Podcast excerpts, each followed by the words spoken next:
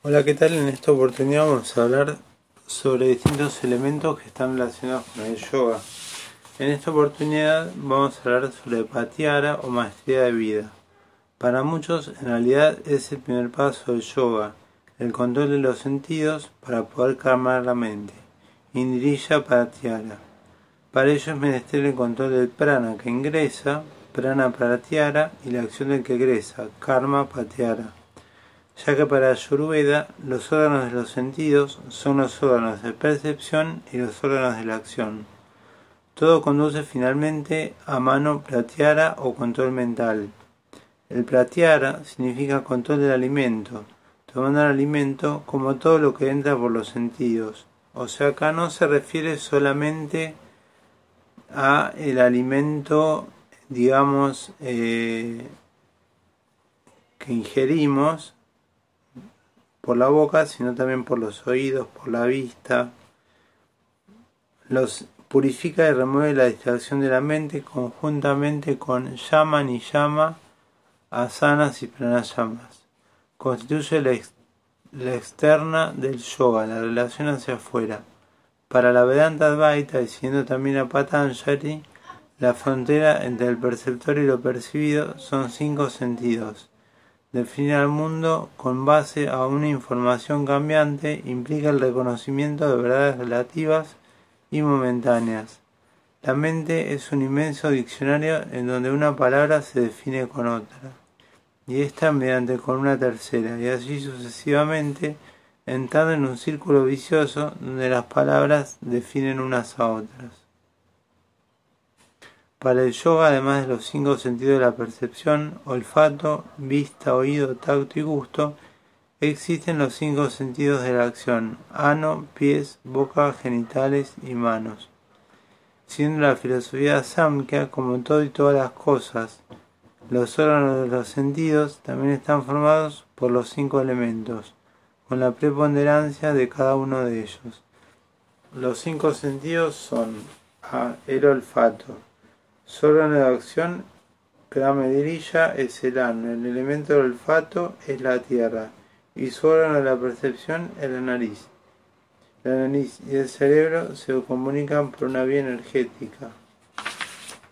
B. El gusto. Su acción, Carmedirilla, son los genitales. Es interesantísima la visión del gusto de la medicina india.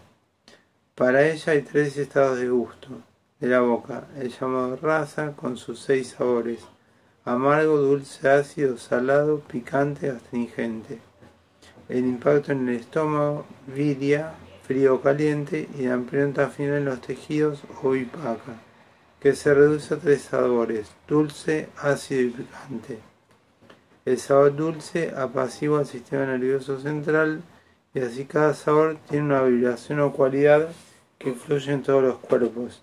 El elemento gusto es el agua y su órgano de percepción es la lengua. El de acción los genitales, como ya dijimos. La visión, su órgano de acción son los pies.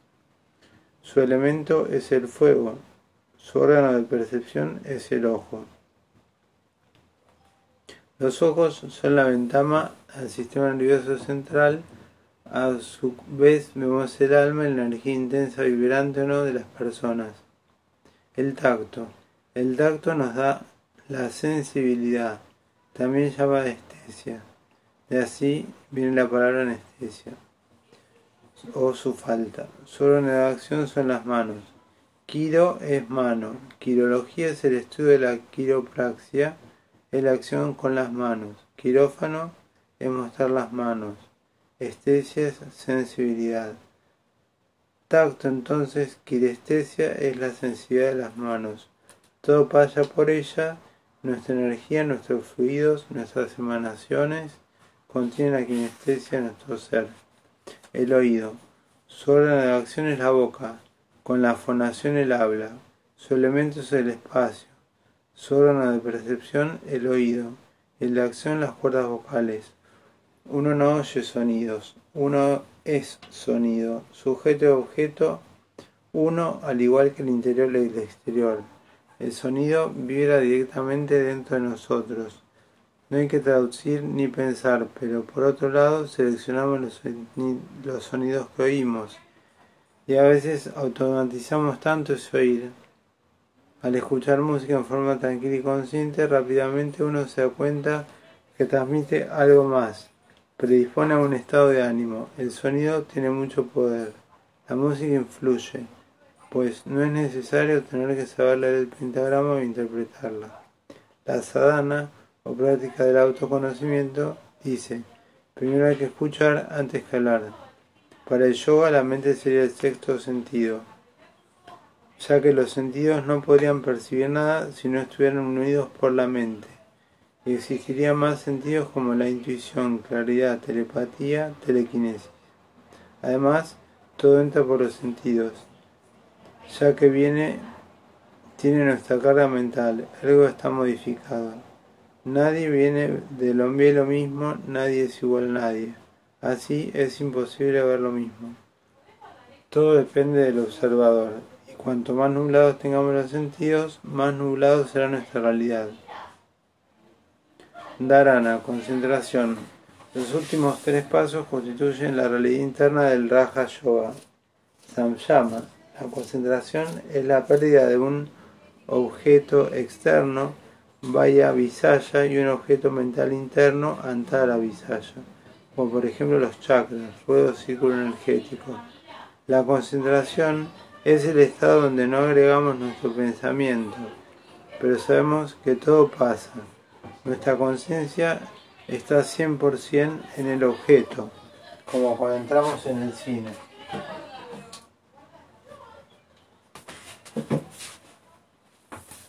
Cuando uno está compenetrado y concentrado en el deporte o en el trabajo, la cosa es distinta. Si está pensando en el presente sin pensar, se diluye la separación del sujeto con el objeto, el observador con el observado.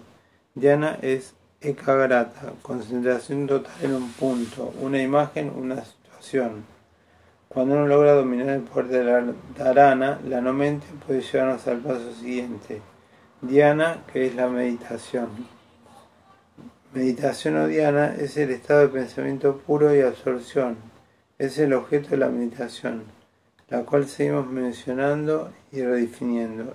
En Diana aún hay dualidad, al igual que en Dharana, pero sin focalizar la mente en nada, sin concentración.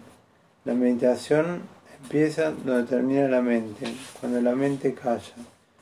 La meditación es una forma de apagar la radio mente y entrar en esa quietud donde cada inspiración es nueva y cada un momento es este momento. El lenguaje y los pensamientos son instrumentos de la mente, hechos por y para ella. La palabra dicha por el hombre revela su calidad interna. La palabra puede curar o matar.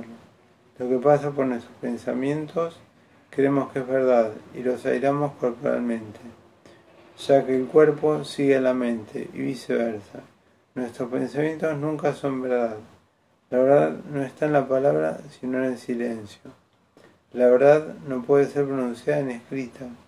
Y cuando uno va usar el lenguaje, este debe ser verdadero, amable y debe ayudar.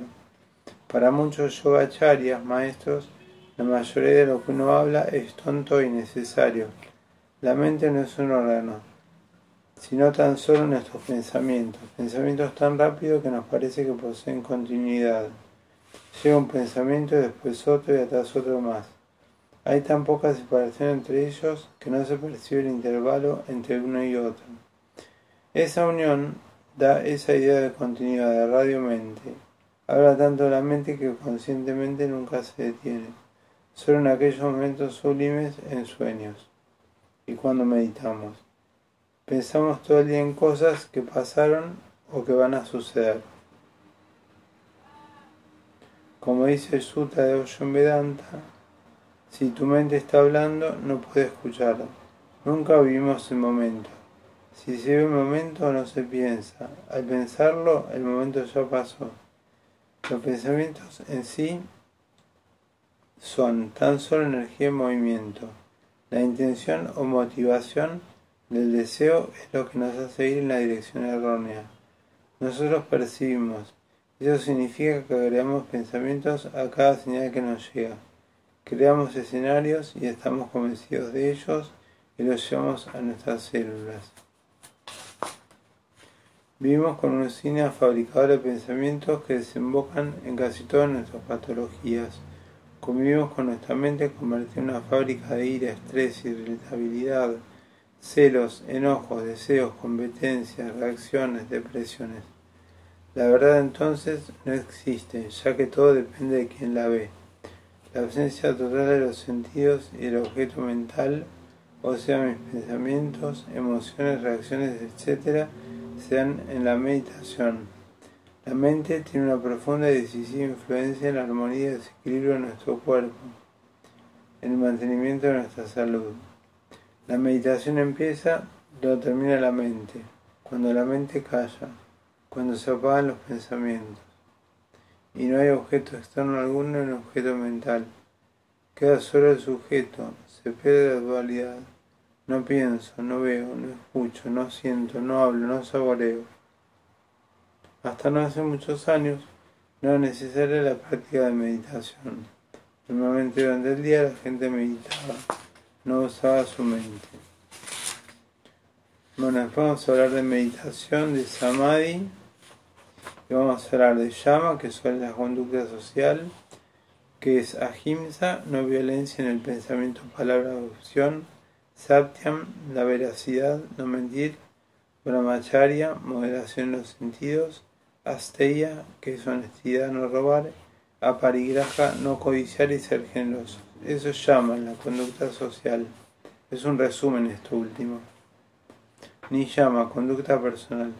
Santoya aceptación. Saucha pureza, limpieza externa y externa. Sabidia autoconocimiento. Tapas, autodisciplina y autoridad. Ishvara pranidama, entregarse a Dios. Asana son las posturas físicas, correctas en combinación con la respiración. Pranayama son los tipos de respiraciones.